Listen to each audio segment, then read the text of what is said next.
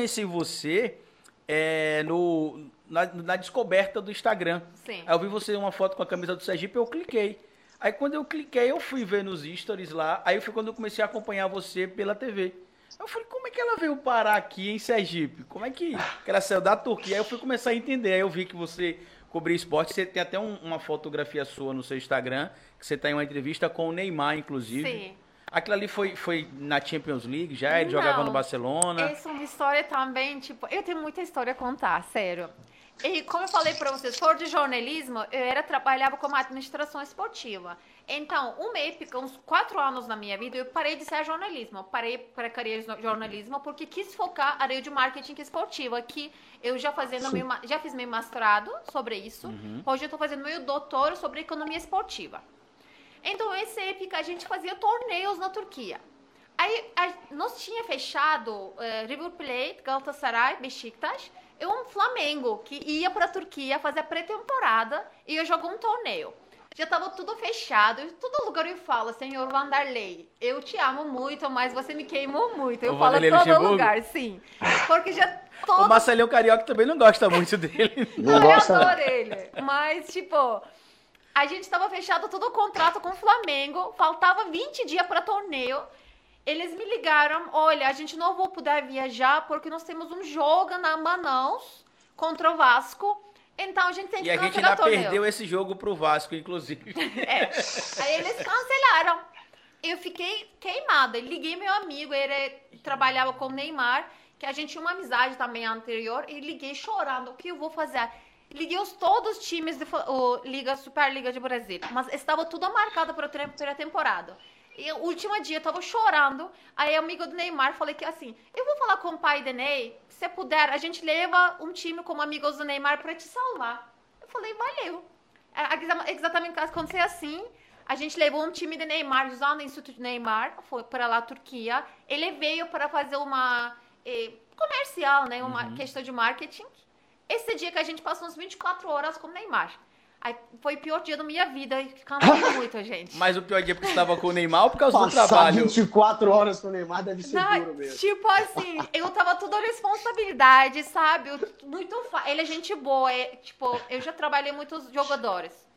Ele foi um jogador mais humilde que eu conheci na minha vida. Uhum. Um caráter ótimo, uma pessoa ótima, mas é difícil porque é muito corrida. Muita é gente. muita responsabilidade. É, um, é um super estado. A gente fala é. muito, a gente fala do esporte hoje, mas o, o, o, nível que os atletas hoje alcançaram é o mesmo nível de, de celebridades do cinema, da música. o é, Neymar tem, maior. eu fiquei chocado, o Neymar tem 100 milhões, eu acho, 100, 100 milhões de seguidores ah. no Instagram, tem 50 milhões de seguidores no Twitter. Então, assim, a nossa, é, é, é praticamente metade do, da população do nosso país que segue o Neymar. Sim. E apesar de, às vezes, ele toma, ter algumas atitudes que é criticado, inclusive na Europa, eu até estava vendo que é, o, o impasse para ele acabar sendo ou não o melhor do mundo tá esbarrando na questão da personalidade dele. Diz que ele tem uma personalidade muito forte, não respeita os adversários. Para nós que somos brasileiros, o que ele faz, o que ele faz de ir para cima do jogador, driblar o jogador, é normal, mas aparentemente na Europa isso é meio ofensivo. Porque os europeus, para os turcos também são normais, mas os europeus eles são mais frios. Eles têm um sangue mais frio, mais profissional, né? Então eles querendo separar aquela alma amador fora de profissionalismo. E Neymar não faça isso. Acho que por questão de isso, acontecer. Ele tem bastante erro também, vamos aqui sincero, não quero é, falar a história é. dele, mas eu ainda acho ele um personagem muito forte, realmente um gente boa. Você tem algum amigo jogador, Guga? Jogador de futebol?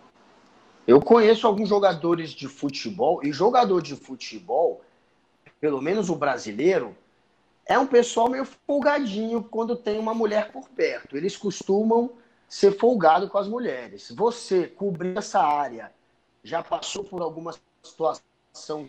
Eu vi até alguns comentários lá no Instagram dela de alguns atletas que eu não vou dizer o nome também, pedindo o contato dela, pedindo para olhar o direct. Eu falei, mas rapaz. Não, assim, eu passei muito. Não só pelos jogadores ou brasileiros. Infelizmente, quando você trabalha área de futebol, todos áreas têm isso, né? Mas mais área de futebol tem separado para empresário, para treinador, para presidente. Jogador é mínimo isso. Eu acho que jogador é mínimo, porque mais ou menos você tem mesma idade. Mas eu já peguei, tipo, cheguei, pegar uns mensagens, um cara 70 anos querendo ficar comigo. Eu virei e falei mesmo, eu sou muito sincero. Eu falei, senhor, você é a idade de meu avô. Eu falei isso pra pessoa. Depois foi desempregado. Será que foi o Berlusconi, não, né? Não, aqui no brasileiro não. Mas tipo, eu acho que é eu acho isso o máximo desrespeitoso. E trabalharia de futebol, infelizmente tem. O jogador também acha que. É, ele é tudo por ele, né? É difícil de lidar. É. E realmente é difícil. Lá no CQC, por exemplo, Google, o CQC foi um programa muito famoso no Brasil, Gessel, só que tem um problema, né? O CQC, eles, eles criaram aí um, um presidente e tudo mais, ele não gosta quando a gente fala, que eles davam muito espaço pro nosso presidente lá, e aí fica essa polêmica se foi o CQC que criou o Bolsonaro, se não foi. Mas hoje não vamos falar sobre política aqui, Guga Noblar. Mas a gente sabe que tinha mulheres no CQC, né? Teve a época que a Mônica entrou, e a gente sabe a dificuldade que a Mônica também enfrentava por ser mulher. Você presenciou também alguma coisa assim em relação à Mônica ali, a própria Dani Não. depois que acabou entrando? Com, é, lá no CQC a gente cobria esportes e cobria política, e a minha parte, claro, era política. Quem é, cobria esporte era vezes, o Andreoli, eu acho, né? O Andreoli. Eu já cobri esporte lá também, uma vez ou outra, mas na política eu peguei muito isso, principalmente antes de eu virar repórter. Quando eu era o produtor de conteúdo ainda. Sumiu a imagem de vocês aqui para mim, eu tô aparecendo aí ainda. É, é, a sua internet que, que, é, que é da Claro, mas é? não presta. Capel que é claro e vivo, velho, eu tenho as duas. Eu vou tentar mudar já já, inclusive, aqui, vou ver se fica melhor na Mas outra. voltou, mas, tá dando para ouvir você agora, tranquilo. O CQC, lá cobrindo política, principalmente quando eu era produtor ainda de conteúdo de política, que eu ia com a Mônica Iose pegar os políticos em Brasília, ela sofria muito assédio, cara, o tempo inteiro o pessoal dava em cima dela. Político faz isso o tempo inteiro. É político jogador de futebol. E o pior é que tem jogador de futebol que vira político. Então ele faz isso duas Sim. vezes mais. é, exatamente. Não, realmente é muito difícil. Eles eu, têm fama. Co eu cobri, cobria, não, trabalhava enquanto eu fazia esse torneio, ficava 42, 43 dias se chama Cidade Antalya, chega mais que mil times fazendo a pré-temporada lá. E pensa que mais de Europa, todos os times indo lá, a gente ficava no hotel, certo? Aquilo aí, porque existia insta-mensagem, não sei se vocês pegou, Sim. mostrava que é um, quanto quilometragem mais longe de você, Sim. os lista. Gente, eu abria meu Instagram, tipo assim, primeira divisão, eu falava Champions League até Amador, tipo Amador 5 divisão. As pessoas, eu falei, cara, cara casado, você vê que ele cria um maior imagem de família, fica te mandando mensagem. Mensagem. Aí eu fico nojo, sabe? Ou você fazer entrevista, a entrevista acaba, mensagem, ai, ah, você era muito linda. Eu falo por respeito, valeu, obrigada. E já, ah, você não gostaria mais de alguma coisa? Eu falei, não, a gente fez a entrevista, é, mesma coisa.